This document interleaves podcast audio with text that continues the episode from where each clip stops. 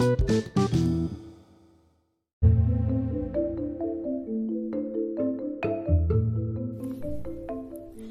gallina degollada, de Horacio Quiroga. Todo el día, sentados en el patio en un banco, estaban los cuatro hijos idiotas del, del matrimonio Massini Ferraz. Tenían la lengua entre los labios, los ojos estúpidos, y volvían la cabeza con toda la boca abierta. El patio era de tierra, cerrado al oeste por un cerco de ladrillos. El banco quedaba paralelo a él, a cinco metros, y allí se mantenían inmóviles, fijos los ojos en los ladrillos. Como el sol se ocultaba tras el cerco, al declinar los idiotas tenían fiesta. La luz enseguecedora llamaba su atención al principio. Poco a poco sus ojos se animaban. Se reían, al fin, estrepitosamente, congestionados por la misma hilaridad ansiosa, mirando el sol con alegría bestial como si fuera comida. Otras veces, alineados en el banco, zumbaban horas enteras, imitando al tranvía eléctrico. Los ruidos fuertes sacudían a sí mismos su inercia, y corrían entonces alrededor del patio, mordiéndose la lengua y mugiendo. Pero casi siempre estaban apagados, en un sombrío letargo de idiotismo, y pensaban todo el día sentados en su banco, con las piernas colgantes y quietas, empapando de glutinosa saliva el pantalón. El mayor tenía doce años y el menor ocho. En todo su aspecto sucio y desvalido se notaba la falta absoluta de cuidado maternal. Esos cuatro idiotas, sin embargo, habían sido un día el encanto de sus padres. A los tres meses de casados, Mazzini y Berta orientaron su estrecho amor de marido y mujer y mujer y marido hacia un porvenir mucho más vital, un hijo. ¿Qué mayor dicha para dos enamorados que esa honrada congregación de su cariño, libertado ya del vil egoísmo de un mutuo amor sin fin ninguno, y lo que es peor para el amor mismo sin esperanzas posibles de renovación? Así lo sintieron Mazzini y Berta, y cuando el hijo llegó a los 14 meses de matrimonio, creyeron cumplida su felicidad. La criatura creció bella y radiante, hasta que tuvo año y medio, pero en el vigésimo mes sacudiéronlo una noche convulsiones terribles, y a la mañana siguiente no conocía más a sus padres. El médico lo examinó con esa atención profesional que está visiblemente buscando la causa del mal en las enfermedades de los padres. Después de algunos días, los miembros paralizados de la criatura recobraron el movimiento, pero la inteligencia, el alma, aún el instinto, se había ido del todo. Había quedado profundamente idiota, baboso, colgante, muerto para siempre sobre las rodillas de su madre. Hijo, mi querido hijo, sollozaba ella, sobre aquella espantosa ruina de su primogénito. El padre, desolado, acompañó al médico afuera. A usted se le puede decir, creo que es un caso perdido.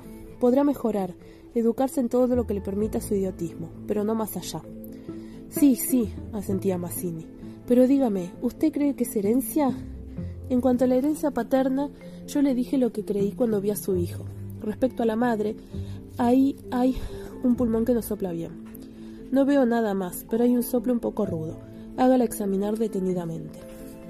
Con el alma destrozada de remontimiento, Mazzini redobló el amor a su hijo, al pequeño idiota que pagaba los excesos del abuelo. Tuvo asimismo que consolar, sostener sin tregua a Berta, herida lo más profundo por aquel fracaso de su joven maternidad. Como es natural, el matrimonio puso todo su amor en la esperanza de otro hijo. Nació éste y su salud y limpidez de risa reencendieron el porvenir extinguido. Pero a los 18 meses las convulsiones del primogénito se repetían y al día siguiente el segundo hijo amanecía idiota. Esta vez los padres cayeron en honda desesperación. Luego su sangre y su amor estaban malditos, su amor sobre todo. Veintiocho años él, veintidós ella, y toda su apasionada ternura no alcanzaba a crear un átomo de vida normal. Ya no pedían más belleza e inteligencia como en el primogénito, pero un hijo, o un hijo como todos. Del segundo desastre brotaron nuevas llamaradas de dolorido amor un loco anhelo de redimir de una vez para siempre la santidad de su ternura. Sobrevinieron mellizos, y punto por punto repitióse el proceso de los dos mayores. Mas por encima de su inmensa amargura quedaba a Mazzini y Berta gran compasión por sus cuatro hijos. Hubo que arrancar del limbo de la más honda amabilidad no ya sus almas, sino el instinto mismo abolido. No sabían deglutir, cambiar de sitio ni aún sentarse. Aprendieron al fin a caminar, pero chocaban contra todo, por no darse cuenta de los obstáculos. Cuando los lavaban, mugían hasta inyectarse de sangre el rostro. Animábanse solo al comer o cuando veían colores brillantes o oían truenos. Se reían entonces echando fuera la lengua y ríos de baba, radiantes de frenesí bestial. Tenían en cambio cierta facultad imitativa, pero no se pudo obtener nada más. Con los mellizos pareció haber concluido la aterradora descendencia, pero pasados tres años, Mazzini y Berta desearon de nuevo ardientemente otro hijo, confiando en que el largo tiempo transcurrido hubiera aplacado a la fatalidad. No satisfacían sus esperanzas, y en ese ardiente anhelo que se exasperaba en razón de su infructuosidad, los esposos se agriaron. Hasta ese momento cada cual había tomado sobre sí la parte que le correspondía, en las miserias de sus hijos. Pero la esperanza de redención ante las cuatro bestias que habían nacido de ellos echó fuera esa imperiosa necesidad de culpar a los otros, que es patrimonio específico de los corazones inferiores.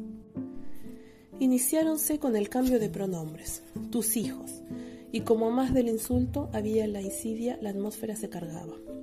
Me parece, díjole una noche Mancini, que acababa de entrar y se lavaba las manos, que podrías tener más limpios a los muchachos. Bertan continuó leyendo como si no hubiera oído. Es la primera vez, repuso al rato, que te veo inquietarte por el estado de tus hijos. Mazzini volvió un poco la cara a ella con una sonrisa forzada. De nuestros hijos, me parece. Bueno, de nuestros hijos. ¿Te gusta así? alzó ella los ojos. Esta vez Mazzini se expresó claramente. Creo que no vas a decir que yo tenga la culpa, ¿no? Ah, no, se sonrió Berta muy pálida. Pero yo tampoco, supongo. No faltaba más, murmuró. ¿Qué no faltaba más? Que si alguien tiene la culpa no soy yo, entiéndelo bien. Eso es lo que te quería decir. Su marido la miró un momento con brutal deseo de insultarla. Dejemos, articuló al fin, secándose las manos. Como quieras, pero si quieres decir Berta, como quieras. Este fue el primer choque y le sucedieron otros pero en las inevitables reconciliaciones sus almas se unían con doble arrebato y ansia de otro hijo. Nació así una niña. Mazzini y Berta vivieron dos años con la angustia a flor de alma, esperando siempre otro desastre. Nada acaeció, sin embargo, y los padres pusieron en su hija toda su complacencia, que la pequeña llevaba a los más extremos límites del mimo y la mala crianza. Si aún en los últimos tiempos Berta cuidaba siempre de sus hijos, al nacer Bertita olvidóse casi todo de los otros. Su solo recuerdo la horrorizaba, como algo atroz que la hubieran obligado a cometer. A Mazzini, bien que en menor grado, pasábale lo mismo. No por eso la paz había llegado a sus almas. La menor indisposición de su hija echaba ahora fuera, con el terror de perderla, los rencores por su descendencia podrida. Habían acumulado y él sobrado tiempo, para que la víscera no quedara distendida, y al menor contacto el veneno se vertía afuera. Desde el primer disgusto emponzoñado habíanse perdido el respeto, y si hay algo a que el hombre se siente arrastrado con cruel fruición, es cuando ya se comenzó a humillar del todo a una persona. Antes se contenían por la mutua falta de éxito. Ahora que éste había llegado, cada cual atribuyéndolo a sí mismo, sentía mayor la infamia de los cuatro engendros que el otro había le forzado a crear. Con estos sentimientos no hubo ya para los cuatro hijos mayores afecto posible. La sirvienta los vestía, les daba de comer, los acostaba con grosera brutalidad. No los lavaban casi nunca. Pasaban casi todo el tiempo sentados frente al cerco, abandonados de toda remota caricia. De este modo, Bertita cumplió cuatro años, y esa noche, resultado de las golosinas que sus padres eran incapaces de negarle, la criatura tuvo algún escalofrío y fiebre, y el temor de verla morir o quedar idiota tornó a reabrir la eterna llaga. Hacía tres horas que no hablaban, y como casi siempre, los fuertes pasos de Mazzini fueron el motivo ocasional. Mi Dios, ¿no puedes caminar más despacio? ¿Cuántas veces? Bueno, es que me olvido. Se acabó, no lo hago a propósito. Ella se sonrió desdeñosa. No, no te creo tanto. Ni yo jamás te hubiera creído tanto a ti. ¿Qué? ¿Qué dijiste? Nada. Sí, te oí algo. Mira, no sé lo que dijiste, pero te juro que prefiero cualquier cosa a tener un padre como el que has tenido tú. Mazzini se puso pálido. Al fin, murmuró con los dientes apretados. Al fin, víbora, has dicho lo que querías. Sí, víbora sí, pero yo he tenido padres sanos, oyes, sanos. Mi padre no ha muerto de delirio. Yo hubiera tenido hijos como los de todo el mundo. Estos son hijos tuyos, los cuatro tuyos. Mazzini explotó a su vez. Víbora tísica, eso es lo que te dije, lo que quiero decir. Pregúntale, pregúntale al médico quién tiene la mayor culpa de las meningitis de tus hijos, mi padre o tu pulmón picado, víbora. Continuaron cada vez con mayor violencia, hasta que un gemido de Bertita selló instantáneamente sus bocas.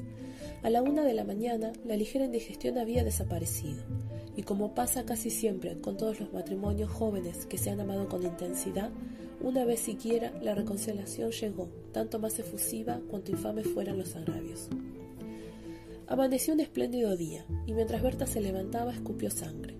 Las emociones y mala noche pasada tenían sin duda gran culpa. Mazzini la retuvo abrazada largo rato, y ella lloró con desesperación, pero sin que ninguno se atreviera a decir palabra.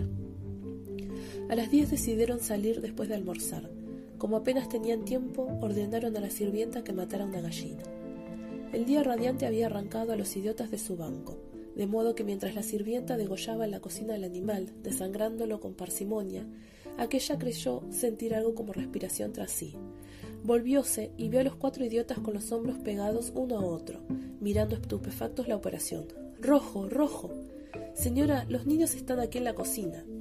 Berta llegó, no quería que jamás pisaran allí, y ni aun en esas horas de pleno perdón, olvido y felicidad reconquistada podía evitarse esa horrible visión porque naturalmente cuanto más intensos eran los raptos de amor a su marido e hija, más irritado era su humor con los monstruos.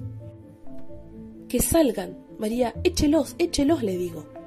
Los cuatro pobres bestias, sacudidas, brutalmente empujadas, fueron a dar a su banco. Después de almorzar salieron todos. La sirvienta fue a Buenos Aires y el matrimonio a pasear por las quintas. Al bajar el sol volvieron, pero Berta quiso saludar un momento a sus vecinas de enfrente. Su hija escapóse enseguida a casa. Entretanto los idiotas no se habían movido en todo el día de su banco. El sol había traspuesto ya el cerco, comenzaba a hundirse y ellos continuaban mirando los ladrillos más inertes que nunca.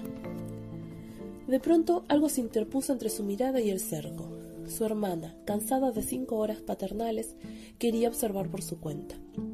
Detenida al pie del cerco miraba pensativa la cresta. Quería trepar, eso no ofrecía duda. Al fin decidióse por una silla sin fondo, pero aún no alcanzaba.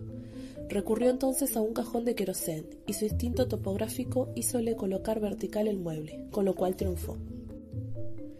Los cuatro idiotas, la mirada indiferente, vieron cómo su hermana lograba pacientemente dominar el equilibrio y como en puntas de pie apoyaba la garganta sobre la cresta del cerco, entre sus manos tirantes. Viéronla mirar a todos lados y buscar apoyo con el pie para alzarse más. Pero la mirada de los idiotas se había animado. Una misma luz insistente estaba fija en sus pupilas. No apartaban los ojos de su hermana, mientras creciente sensación de gula bestial iba cambiando cada línea de sus rostros. Lentamente avanzaron hacia el cerco. La pequeña, que habiendo logrado calzar el pie, iba ya a montar a horcajadas y a caerse seguramente del otro lado, sintióse cogida de una pierna. Debajo de ella, los ocho ojos clavados en los suyos le dieron miedo. Soltame, déjame, gritó, sacudiendo la pierna, pero fue atraída. Mamá, ay mamá, mamá, papá, lloró imperiosamente. Trató aún de sujetarse del borde, pero sintióse arrasada y cayó. Mamá, ay ma. No pudo gritar más. Uno de ellos le apretó el cuello, apartando los bucles como si fueran plumas, y los otros la arrastraron de una sola pierna hasta la cocina, donde esa mañana se había desangrado la gallina, bien sujeta, arrancándole la vida segundo por segundo. Mazzini, en la casa de enfrente, creyó oír la voz de su hija. Me parece que te llama, le dijo a Berta. Prestaron oídos inquietos, pero no oyeron más. Con todo, un momento después se despidieron, y mientras Berta iba a dejar su sombrero, Mazzini avanzó en el patio. Bertita. Nadie respondió. Bertita. alzó más la voz ya alterada y el silencio fue tan fúnebre para su corazón siempre aterrado, que la espalda se le heló de horrible presentimiento. Mi hija, mi hija. corrió ya desesperado hacia el fondo, pero al pasar frente a la cocina vio en el piso un mar de sangre. Empujó con violencia la puerta entornada y lanzó un grito de horror. Berta, que ya se había lanzado corriendo a su vez al oír el angustioso llamado del padre, Oyó el grito y respondió con otro, pero al precipitarse en la cocina, Macina, lívido como la muerte, se interpuso conteniéndola. No entres, no entres. Berta alcanzó a ver el piso inundado de sangre. Solo pudo echar sus brazos sobre la cabeza y hundirse a lo largo de su marido con un ronco suspiro.